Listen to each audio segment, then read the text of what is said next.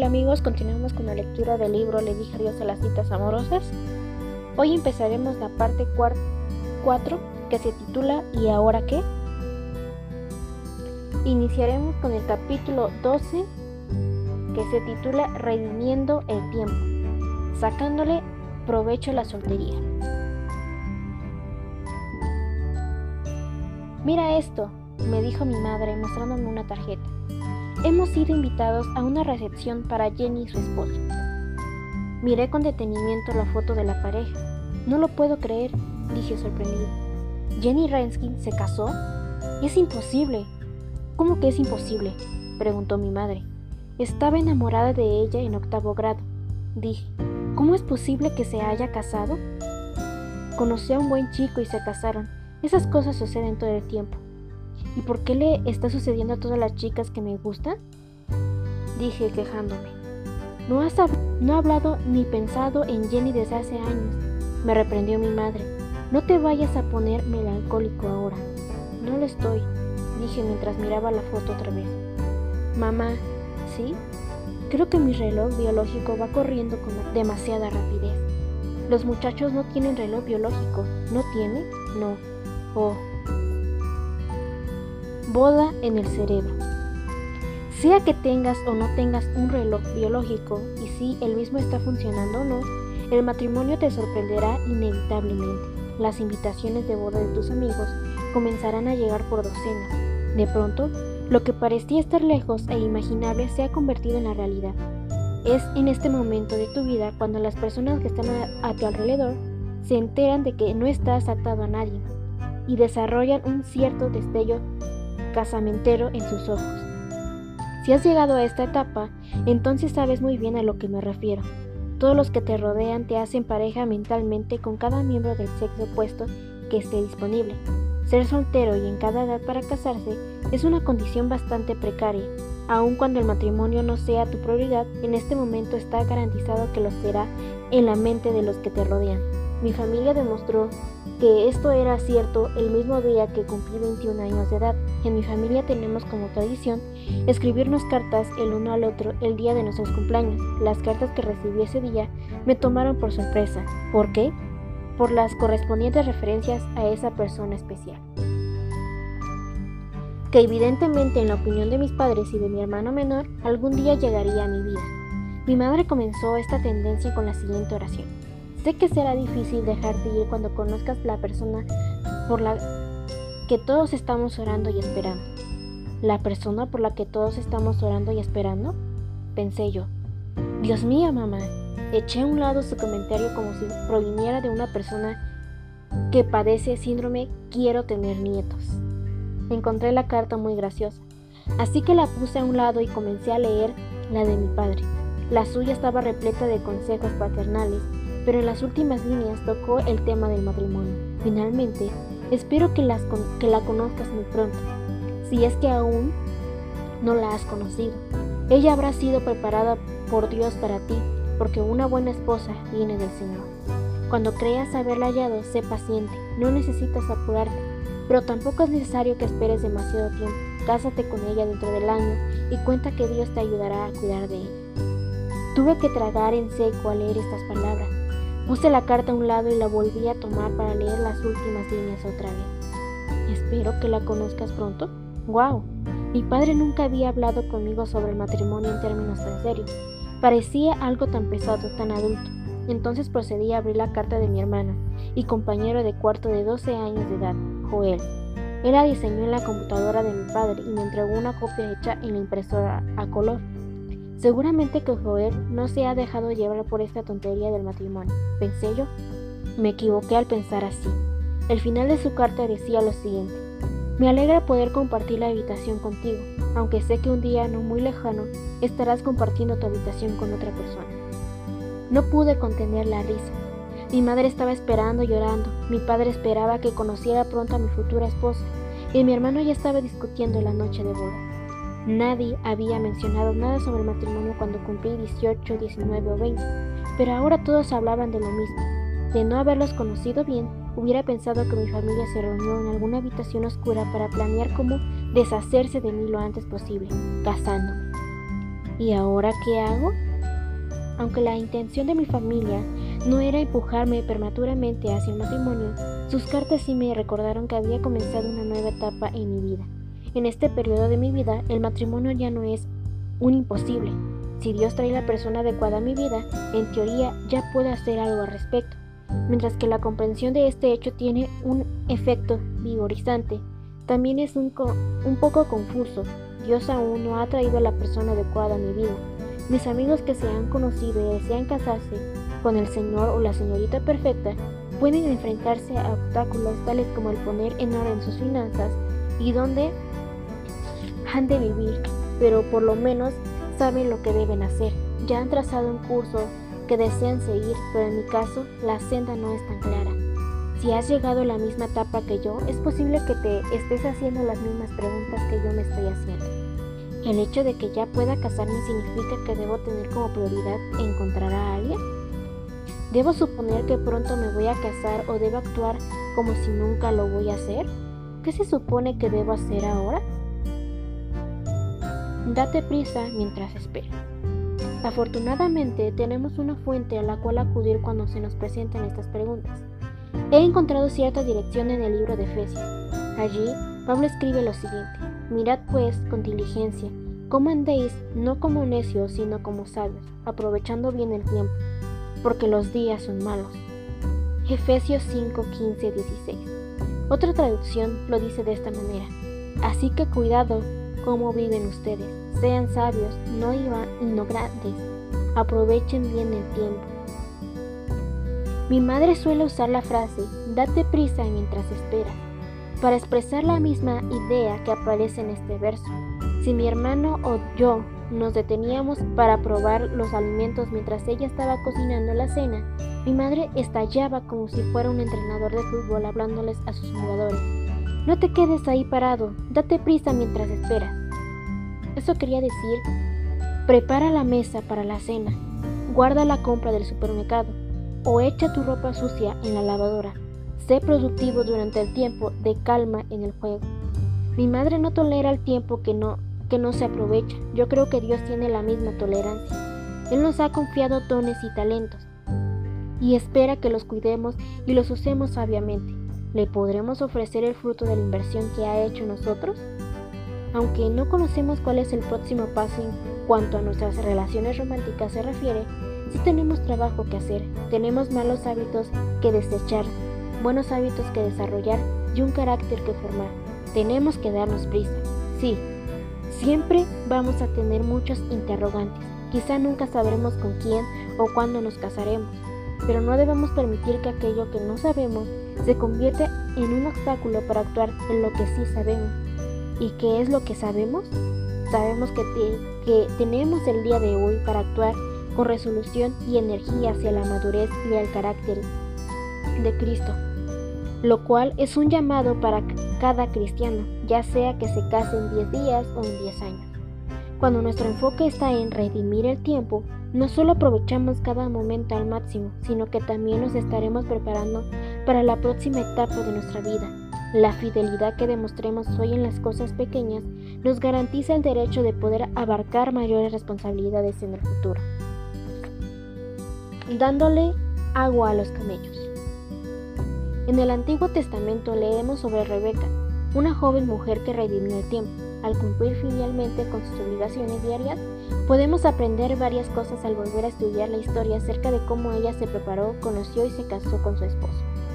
La, historia comienza cuando Abraham envía a su más antiguo y fiel sirviente a buscarle esposa a su hijo Isaac, en el pueblo donde se había criado Catherine Voss. Continúa el relato de la siguiente manera. Por fin, después de varios días de viaje, arribó al lugar donde vivía Nacor, el hermano de Abraham. La ciudad se llamaba Arán. Fuera de la ciudad había un pozo de agua. En un país tan seco a menudo había un solo pozo para toda una ciudad. Todas las noches las jóvenes de la ciudad iban al pozo cargando grandes vasijas sobre las cabezas. Bajaban sus vasijas al pozo y sacaban agua. Entonces regresaban a sus casas con las vasijas llenas de agua sobre sus cabezas para ser usadas por la familia. Cuando el sirviente de Abraham llegó a Arán, hizo arrodillar a sus camellos cerca del pozo. Era de noche, cerca de la hora cuando las jóvenes se reunían a sacar agua del pozo. El sirviente de Abraham creía en Dios. Había tenido un viaje sin contratiempo y por fin llegó a la ciudad a la cual Abraham lo había enviado. Pero pensó, ¿cómo voy a saber cuál de las jóvenes es la que Dios desea como esposa para Isaac? Se arrodilló en la tierra al lado del pozo, se inclinó su rostro y oró, diciendo, Oh Señor, Dios de mi amo Abraham, ayúdame en este día. Cuando las hijas de, los, de la ciudad se acerquen a sacar agua yo le diga a una de ellas, te ruego que bajes tu cántaro y dame de beber, y si ella me dice, bebe tú y también a tus camellos, permite que esa sea la que has escogido como esposa para Isaac. A menudo, Dios contesta oraciones casi antes de que pidamos y así fue como lo hizo en esta ocasión. Antes que el sirviente terminara de orar, una muchacha muy hermosa llamada Rebeca se acercó al pozo. El sirviente pensó, ¿podrá hacer esta? Él corrió hacia ella y le dijo, te ruego que me des de beber de tu vasija. La joven le dijo cortésmente, bebe mi señor, y yo sacaré agua para tus camellos también. La joven bajó la vasija de su cabeza y le dio de beber. Entonces vació el cesto del agua en la pila donde bebían los camellos y continuó sacando agua, hasta que todos los camellos se saciaron.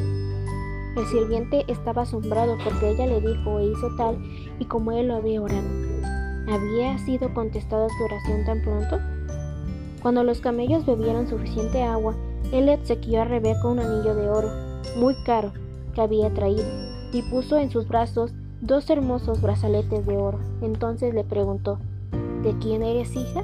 ¿Hay espacio en la casa de tu padre donde podemos hospedarnos? Ella respondió, Soy nieta de Nacor. Tenemos suficiente espacio en nuestra casa para que se hospeden con nosotros, y tenemos paja y alimento para sus camellos. Nacor era hermano de Abraham. Cuando el sirviente escuchó esto, sintió tanta felicidad que inclinó su rostro, se arrodilló en tierra y adoró diciendo, Bendito el Señor Dios de mi amo Abraham, que me ha traído hasta la casa de la familia de mi amo. El resto de la historia puedes leerla en Génesis 24. Relata cómo Rebeca tomó en dos días la decisión de regresar junto con el sirviente de Abraham para casarse con Isaac, un hombre a quien nunca había visto. No hay duda de que esta es una historia asombrosa. En esta época, estos sucesos eran considerados asombrosos. Hoy, separados por miles de años y culturas muy diferentes, encontramos que son aún más asombrosos. Sin embargo, al igual que toda la palabra de Dios, podemos aprender una gran lección de esta historia que transciende tiempo y cultura. Aunque no estudiamos esta historia como un modelo para todas las parejas que se tienen que conocer y casar, sí podemos aprender mucho de las acciones y actitudes de Rebeca. En un artículo titulado La aventura de las obligaciones cotidianas, el autor Greg Harris señala el principio clave de esta historia Rebeca pudo tener un encuentro dentro del plan divino para su vida porque estaba cumpliendo fielmente con sus presentes obligaciones.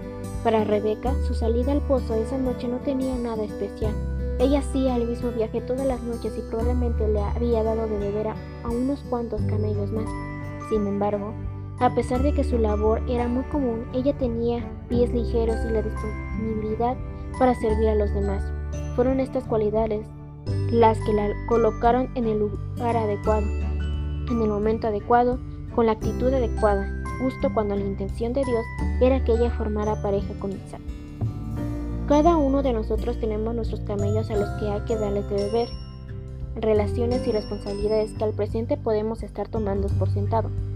Si somos sabios, comenzaremos a ver nuestras obligaciones no como formas intranscendentes de pasar el tiempo, sino como el trampolín que nos impulsa hacia el plan y el propósito de Dios para nuestro futuro. Comienza a practicar desde ahora. Evalúa por un momento tus actitudes. ¿Estás entretenido soñando con el matrimonio que estás descuidando tus responsabilidades como hijo, hija, hermano o amigo?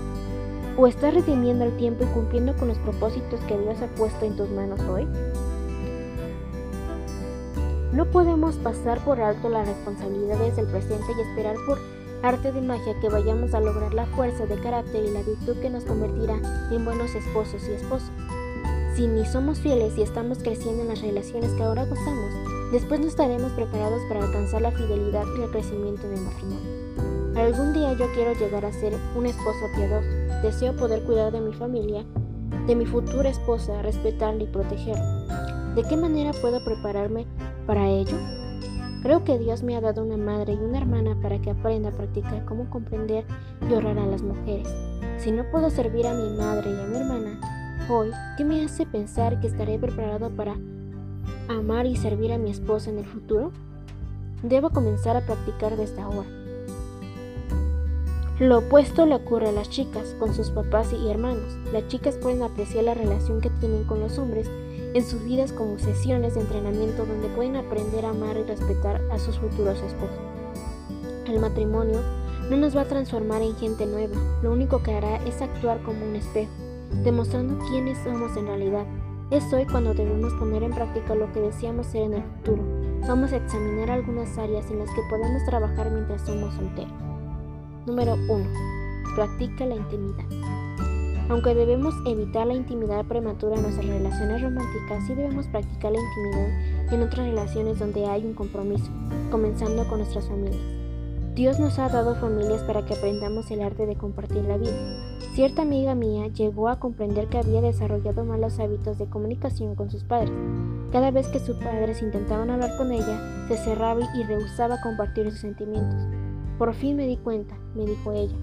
Si no permito que los que están a mi alrededor se acerquen, algún día haré lo mismo con mi esposo.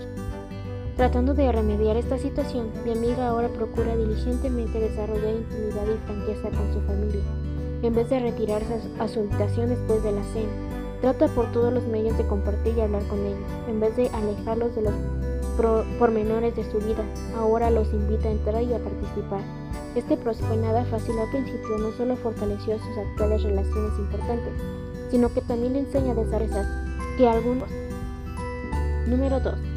Practica buscar a Dios junto. Un amigo reciente me contó que hacerse él acostumbrado a pasar tiempo a solas sin interrupciones de las mañanas para orar y escribir en su diario. Ahora que estaba casado, dar tiempo para el tiempo de oración junto a su esposa, como así también un tiempo personal para estar a solas. Nunca me imaginé lo confuso que podría ser coordinar la vida espiritual de dos personas, me dijo él. Cada uno debe desarrollar una relación dinámica y de crecimiento personal con Dios. Esto involucra practicar la oración, meditación, estudio bíblico, enseñanza bíblica y participación en la iglesia local. Pero al prepararnos para el matrimonio también debemos aprender a buscar a Dios junto a otra persona. Es necesario volver a decir, debemos cumplir con estas disciplinas procurando un interés romántico, preparados para una intimidad. Pero sí podemos desarrollar este hábito con otras personas importantes en la vida, Puedes comenzar este proceso familiar y luego incluir el estudio de la palabra y la oración con amigos de con quien estés involucrado románticamente. Aprende a compartir con otros las lecciones que Dios te enseña. Aprende a orar con otra persona. Sé honesto respecto a tus áreas y pídele a Dios que provea un amigo de confianza a quien le puedas dar cuentas por tus acciones y por tu crecimiento espiritual. Recientemente estuve compartiendo con un grupo de cuatro amigos un chico y tres chicas habíamos pasado el día entero haciendo un recorrido a pie por la y luego regresamos a mi casa para descansar y dialogar. Una de las chicas comenzó a hablar sobre la manera en que Dios había tratado con ella respecto a varios asuntos relacionados con la obediencia. Su testimonio resultó en un tiempo espontáneo donde todos nos tomamos de las manos, adoramos a Dios y presentamos nuestras necesidades ante Él. No fue un tiempo forzado un espectáculo en el cual decidimos hablar sobre Dios, para aparentar espiritualidad, sencillamente estábamos compartiendo sobre el aspecto más real de Jesús. Qué ejemplo tan asombroso de lo que significa redimir el tiempo. No solo nos edificamos mutuamente, también aprendemos a buscar de Dios uno al lado del otro. Esa transparencia y la habilidad de hablar sobre temas espirituales es lo que algún día va a sostener nuestros futuros matrimonios. Número 3. Practica la responsabilidad financiera. Solo necesitamos aprender a ganarnos el dinero y mantenernos a nosotros mismos. También necesitamos aprender a manejar nuestro dinero responsable. Ahora es el momento para aprender a manejarnos con presupuesto, ahorrar y diezmar en forma regular. Por varias semanas mis padres se reunieron conmigo y otros dos amigos a desarrollar un presupuesto personal. Una de las tareas que se nos fue registrar cada centavo que fuéramos a gastar en una semana. ¡Qué ejercicio tan revelador! Yo ignoraba completamente lo que gastaba en comer fuera en casa. Y aunque todavía salgo a cenar, Le he puesto un límite a la cantidad que puedo gastar en un mes.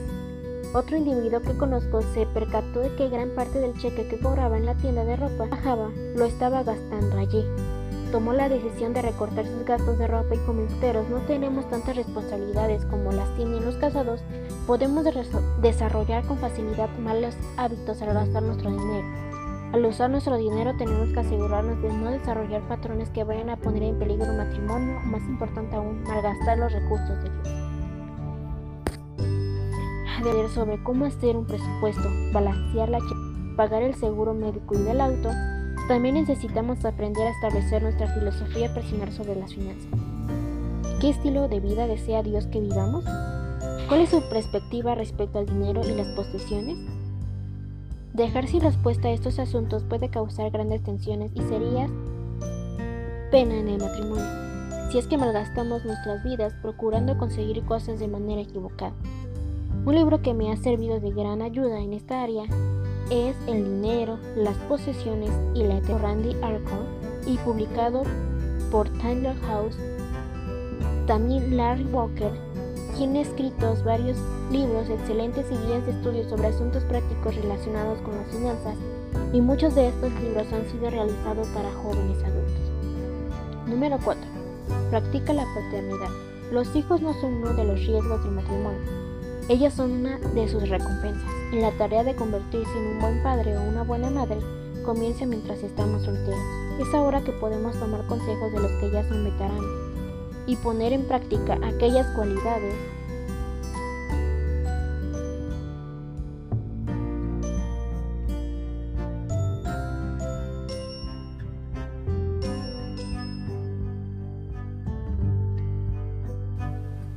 de la paternidad que deseamos sean ejemplos a favor de nuestros futuros hijos. Podemos usar las presentes relaciones para prepararlos, Dios me ha bendecido con cinco hermanos cuyas edades oscilan entre los 2 y 13 años de edad.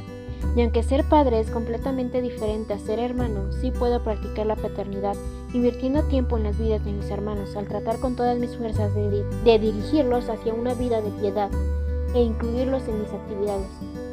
He tenido que cambiar unos cuantos pañales, he alimentado, bañado, vestido a mis hermanos y hermanas. Al hacerlo aprendí un poco sobre las responsabilidades del gozo que son parte de la paternidad. Procura identificar aquellas oportunidades que te permiten practicar y aprender ahora, sea que tengas hermanos o no. Me siento inspirando por Jin, una amiga de la familia que toma este tiempo de entrenamiento con la debida seriedad. Por ser la menor de su familia, nunca tuvo la oportunidad de estar alrededor de niños pequeños. Como medio de recobrar el tiempo perdido, Jane se ha ofrecido de voluntaria como ayudante de mamá sin cobrar un centavo en una familia que tiene siete niños. Un día por semana ella va a la casa de la familia y se convierte en aprendiz en todas las actividades del hogar, incluyendo cuidar niños, cocinar, lavar ropa y limpieza general. Otro aspecto importante de la preparación para la paternidad es observar a los buenos padres en acción. Puede que tengas o no tengas buenos padres en tu hogar. Si no los tienes, debes buscar a alguien en tu iglesia que te sirva como modelo. Cierto amigo me dijo que él trata de observar y pasar tiempo con aquellos hombres a quienes él desea imitar. Él se hace las siguientes preguntas. ¿De qué manera estos hombres piadosos administran la disciplina? ¿De qué manera enseñan e instruyen a sus hijos? Aunque no se recibe créditos universitarios por su esfuerzo, presiento que este estudio logrará grandes resultados cuando un día tenga que enfrentarse a la más grande de todas las pruebas que un hombre pueda tener, ser papá. Número 5. Practica las habilidades de la vida diaria. ¿Qué son destrezas prácticas de vivencia diaria? Solo pídele a tus padres que te permitan tomar responsabilidad sobre el mantenimiento del hogar, incluyendo hacer compras, planificar el menú y cocinar la cena un par de meses. Y pronto lo sabrás. Aunque es muy cierto que estas no son destrezas encantadoras, sí son un aspecto muy importante de la administración de un hogar. No hay ninguna excusa para no estar preparados en estas áreas y la mejor preparación se consigue al hacerlo.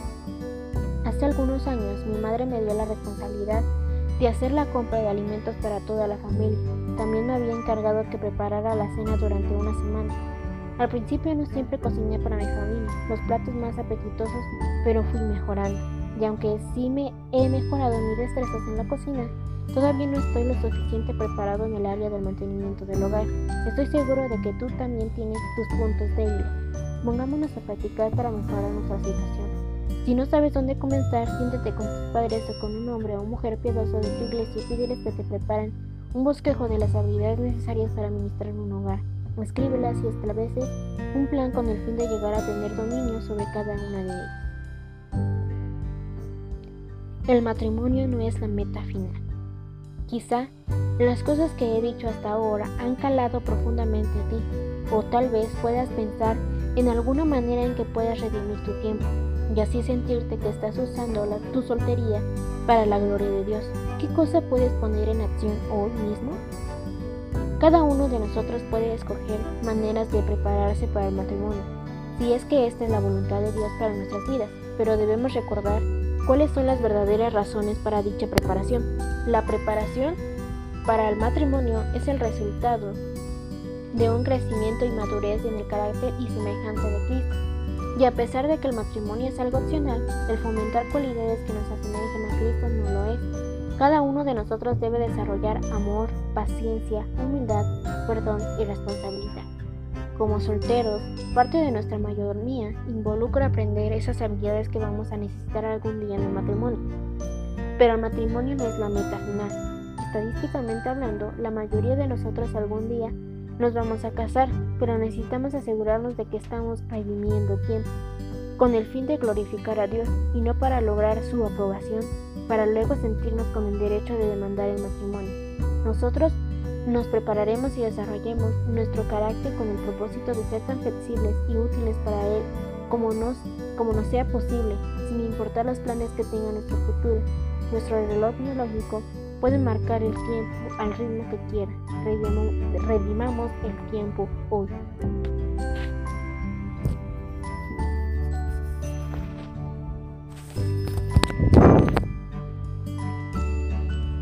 Eso sería todo el día de hoy, amigos. Nos vemos en el próximo episodio, el capítulo 13, que se titula Listo para la cama, pero no para el sacrificio. Espero que les sea de bendición. Hasta luego.